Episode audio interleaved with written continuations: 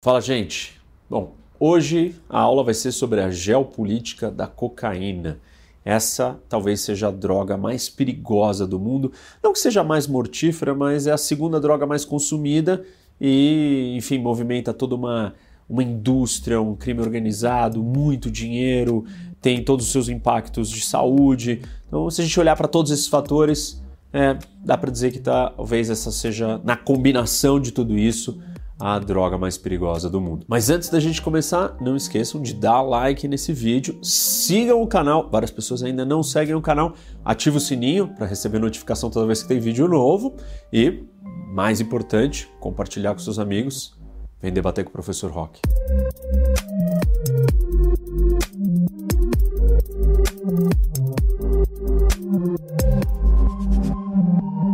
Vamos lá falar da geopolítica da cocaína. Quero começar falando sobre a história. A cocaína é um alcaloide da planta da folha de coca que foi isolada pelo químico alemão Albert Neumann.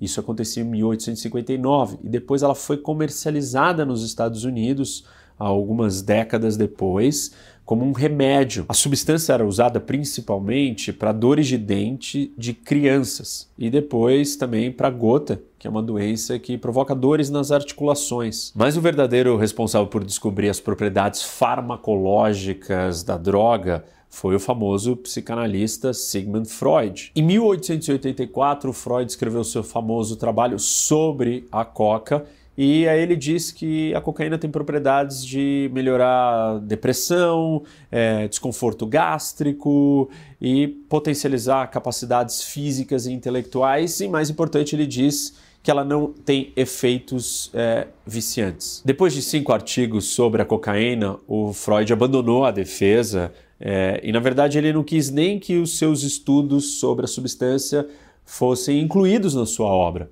E isso aconteceu principalmente depois que ele viu um amigo morrer pela dependência da droga, o Ernst Fleischl, e aí ele mudou de ideia e não queria mais saber. Apesar de ter abandonado a defesa, o Freud ainda recomendou para um oftalmologista conhecido dele para diluir a cocaína numa forma de colírio e ser usado em intervenções cirúrgicas oculares, é, como cataratas, e dali se deu um avanço e passou então a perceber que a cocaína podia ser é, usada como anestesia local. O nome do oftalmologista era Carl Kohler e depois ele ficou conhecido como Coca-Cola. No entanto, o maior sucesso terapêutico da cocaína foi ela ser incluída como elixires milagrosos que eram vendidos na forma de diversos produtos energizantes, uma espécie de energético da época, isso na virada do século. O mais famoso de todos esses produtos foi um vinho feito com extrato de folhas de coca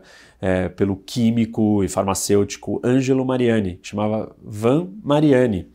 E ele foi condecorado pelo Papa Leão XIII é, em prol do seu trabalho pela humanidade. E não era só o Leão XIII, o Papa Leão XIII, que tomava o vinho, mas o Pio X também. Então, dois papas eram consumidores do Van Mariani. Bom, gente, e aí em 1885, um americano, é, John Stith Pemberton, ele pegou esse vinho, retirou o álcool e virou uma espécie de tônica que ele chamou de French Wine Coca, que acabou virando Coca-Cola. A empresa Coca-Cola foi fundada em 1886, um ano depois, e a bebida ela era vendida como um, algo estimulante, agradável.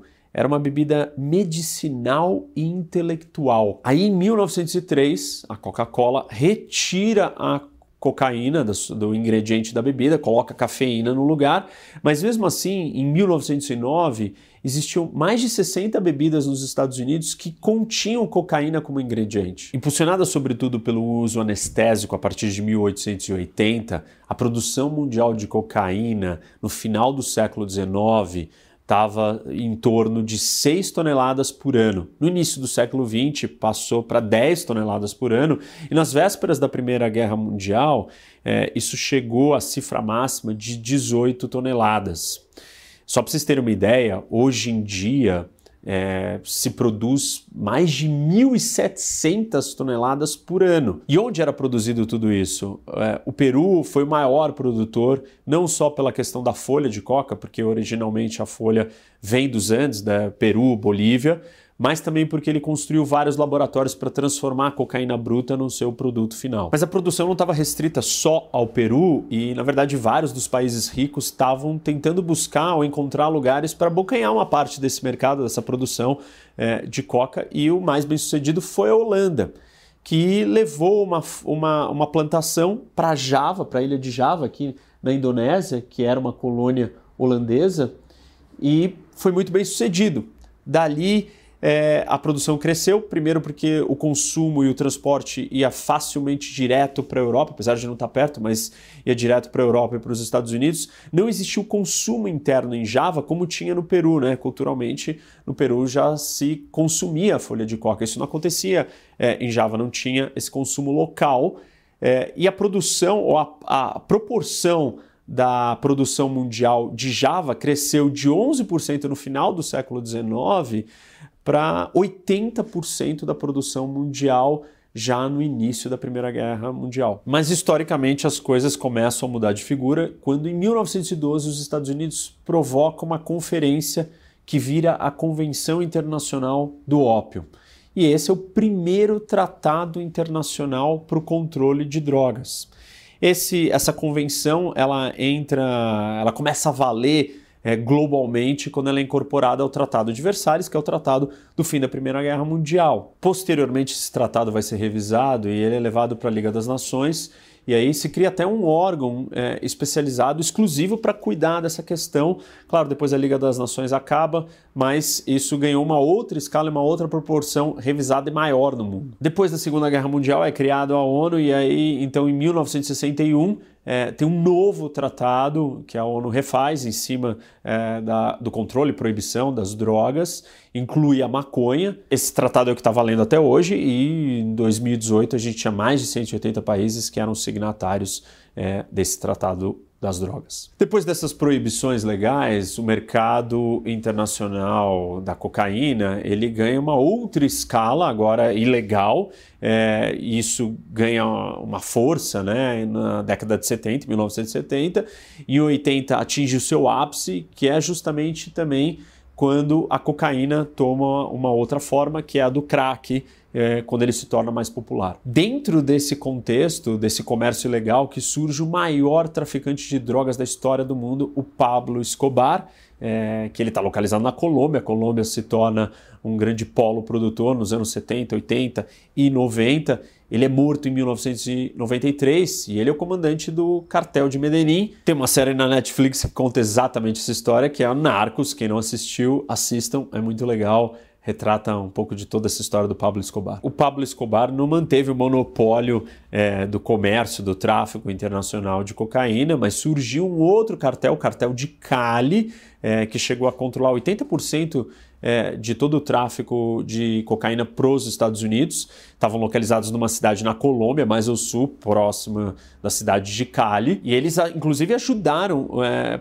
na morte do Pablo Escobar, eram concorrentes. Nessa mesma época que surge o Pablo Escobar, é, existe uma epidemia nos Estados Unidos, nos anos 80, com com crack e cocaína. E os números de usuários de cocaína e crack, eles saltam de 4 milhões de pessoas para quase 6 milhões. Exatamente nessa mesma época, o crime em algumas cidades americanas explode e as estatísticas mostram que um terço de todos os homicídios estavam relacionados com o uso do crack. Antes de eu falar mais sobre o consumo e distribuição da cocaína, vamos entender de uma forma bem simples e básica como é que é a produção.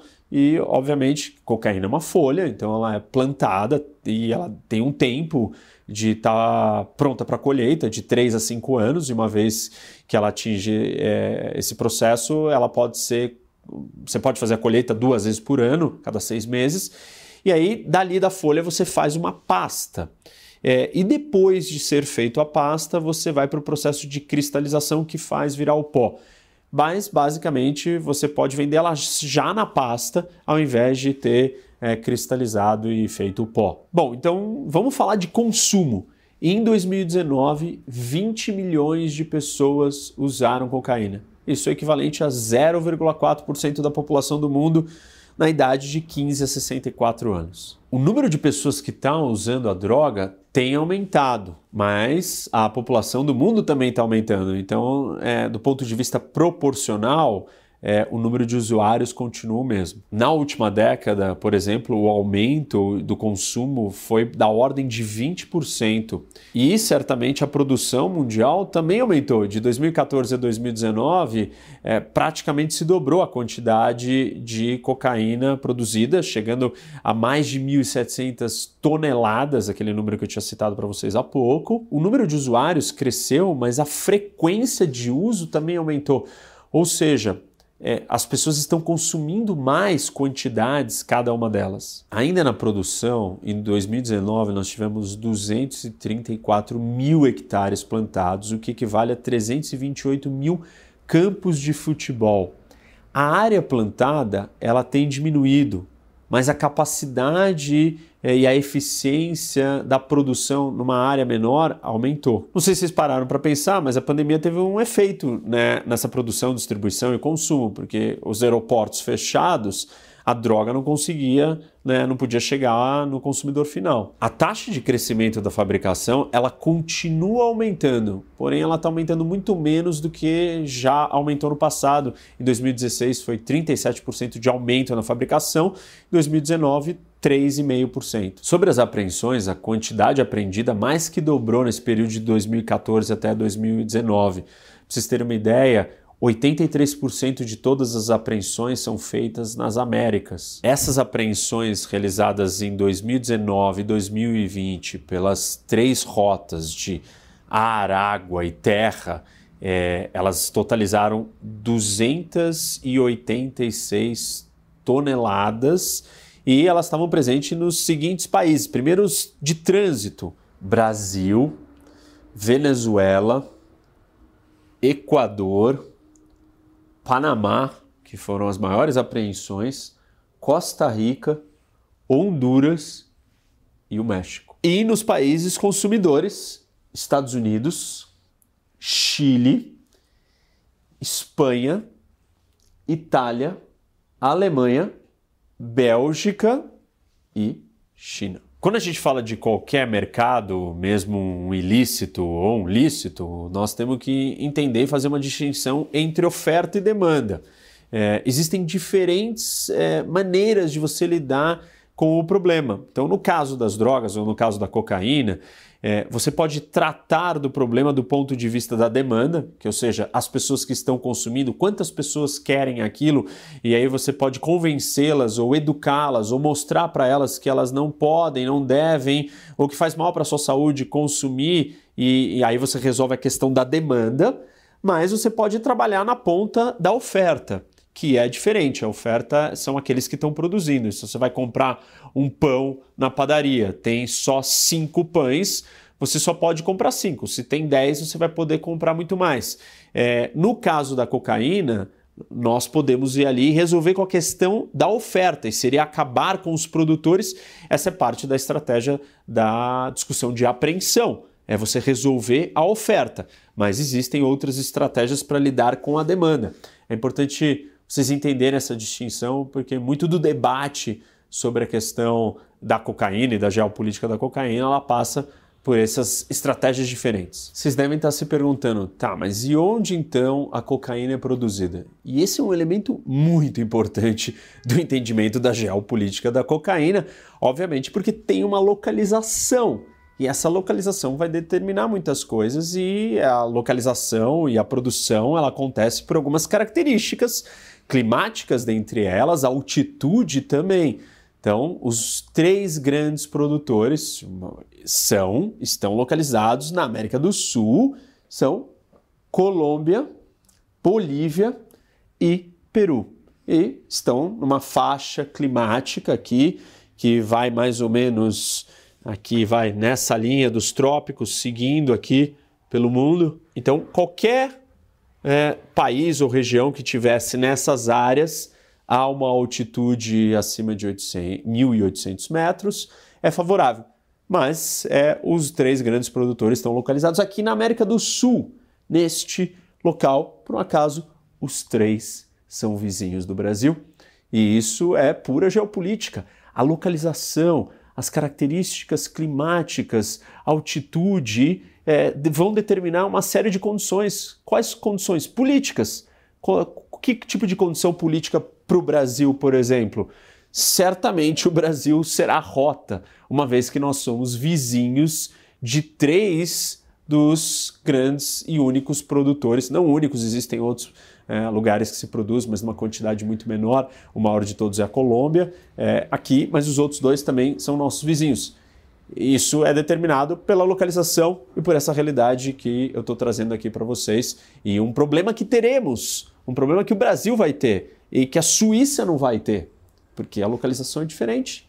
É, então, as realidades são impostas pela geopolítica. Deixa eu mostrar para vocês a Colômbia, que é o maior produtor do mundo, e a Colômbia está dividida em 32 departamentos, o equivalente a 32 estados, e 20 deles têm é, ou são afetados pela produção de cocaína, mas eles estão concentrados, essa grande produção está concentrada em quatro regiões, mostrar aqui para vocês no mapa.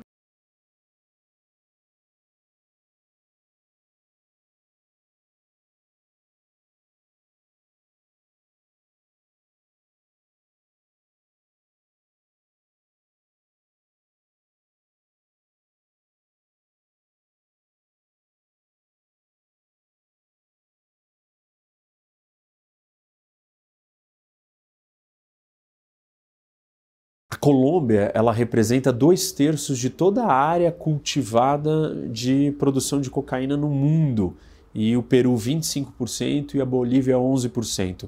A área cultivada na Colômbia ela tem caído, exceto naquele local que eu apontei para vocês ali próximo da fronteira com a Venezuela. Ali a área de cultivo tem aumentado. Vejam aqui no mapa que os aumentos foram mínimos na maioria dos casos, né? exceto no norte é, de Santander, que é o departamento com a maior área de cultivo de coca em 2019, onde o aumento foi de 24%. No entanto, a maior parte do cultivo de cocaína da Colômbia continua sendo no sul do país, onde estão os departamentos de Narinho, Putamayo, Caucá e Caquetá, que eles representam 54% da área total cultivada de coca e eles estão ali próximos da fronteira com o Equador. Vocês podem ver ali a concentração é, em amarelo e, e vermelho. A área de erradicação na Colômbia ela está aumentando, ou seja, está diminuindo a área de plantio. Já foram erradicados em 2019 94 mil hectares. Perceba uma coisa: se a Colômbia é um país produtor e não necessariamente um grande consumidor, é, as estratégias para lidar com o problema vão ser na área da oferta. E qual que é a oferta? Você erradicar a área de plantio. Por um acaso, como a área está diminuindo de plantio pelas ações do governo da Colômbia, é, os traficantes né, eles estão tendo que produzir mais em áreas menores. Então a produtividade dos locais tem aumentado. Bom, vamos falar do Peru, que é o segundo maior produtor. Lembra no começo da aula que eu expliquei para vocês que o Peru era o grande produtor isso na década de 90 começou a cair e depois dos anos 2000 ele retomou e ganhou espaço de novo, por volta de 25% de toda a produção do cultivo do mundo está no Peru. Isso representa 54 mil hectares em 2019. Já no Peru, diferente da Colômbia, tanto a erradicação como o cultivo eles estão estáveis. Deixa eu mostrar para vocês no mapa onde estão localizadas as plantações no Peru. E assim, as grandes concentrações estão aqui perto da fronteira com a Bolívia, acima do lago Titicaca, então mais ou menos por aqui. E aí você segue numa linha, tem outras concentrações de produção aqui no meio do país. Aí ele, ele vai subindo. Aqui tem uma, uma área é, grande também. Quando ele chega aqui mais próximo, mais acima no norte, ele fica mais próximo da fronteira com o Brasil e depois aqui é, próximo da Colômbia, você tem outros pontos de produção na fronteira com a Colômbia. Vamos olhar aqui nesse outro mapa para vocês entenderem exatamente quais são as maiores áreas de cultivo é, no Peru. E elas estão localizadas aqui no Vale dos Rios Apurimac, o Eni e o Mantaro, e seguida por o La Convención e Lares e o Inambari Tambopata. Vamos para o terceiro produtor, a Bolívia. E em 2018 houve uma redução da área cultivada de 6% e em 2019 isso subiu de novo para 10%, totalizando 25 mil hectares. Mostrar aqui para vocês no mapa da Bolívia para ficar mais claro. Então, é, Vejam ali do lado de La Paz, o lago Titicaca, e um pouco ao norte, ali na região de, ao norte de La Paz, perto da fronteira do Peru, tem uma concentração de produção, que é exatamente um pouco do que tinha do lado é, do Peru, próximo à fronteira com a Bolívia. A parte de maior concentração está próxima de La Paz, bem mais perto, ali mais abaixo, né? É, dessa região próxima da fronteira com o Peru e, e próxima da cidade de La Paz, que está mais em vermelho no mapa, é, essa concentração da mancha vermelha. E depois caminhando mais uh, ao leste, para dentro da Bolívia, a gente vê ali é, uma, uma faixa toda que vai próximo de Santa Cruz até Cochabamba, é essa região é, dos trópicos de Cochabamba, é, no meio mais ou menos da Bolívia. Lembra que eu expliquei para vocês há pouco que tinha a questão da produção e aí ela é, da pasta era feito o pó. É, então existe uma, uma transformação talvez na distribuição. E ao invés dos países produtores, né, esses três, os três andinos, Colômbia, Peru e Bolívia, já nos seus laboratórios locais produzirem o pó, que é o produto final, e venderem isso, traficarem isso pelo mundo, estamos encontrando é, pasta, a pasta sendo vendida e laboratórios em outros lugares. Então, é, existem a presença de mais laboratórios, por exemplo, aqui na América do Sul, é, no Brasil, é, no Equador, no Chile e na Venezuela. E na América Central, temos é, laboratórios na Guatemala, El Salvador e Honduras. Claro que também tem laboratórios nos Estados Unidos, na Europa, na Ásia e na Oceania. Mas isso é uma transformação da cadeia de distribuição. Estão sendo feitas mais apreensões em laboratórios em outros lugares e houve uma diminuição é, de encontro ou de apreensão de laboratórios nos três produtores. Claro que eles ainda são é, os maiores produtores disparados do mundo, mas essa é uma novidade que ao invés de você vender ou distribuir o pó, você distribui a pasta e ela é transformada no lugar é, talvez onde ele vai ser consumido. Por exemplo, para vocês terem uma ideia, em 2020 foi descoberto o maior laboratório da Holanda é, que processava, é, transformava a pasta em pó. Isso foi numa estação equestre antiga que não estava sendo utilizada e ali era um, um grande laboratório de fabricação. Bom, pessoal, até agora eu expliquei para vocês a questão da história, da produção e, obviamente, oferta.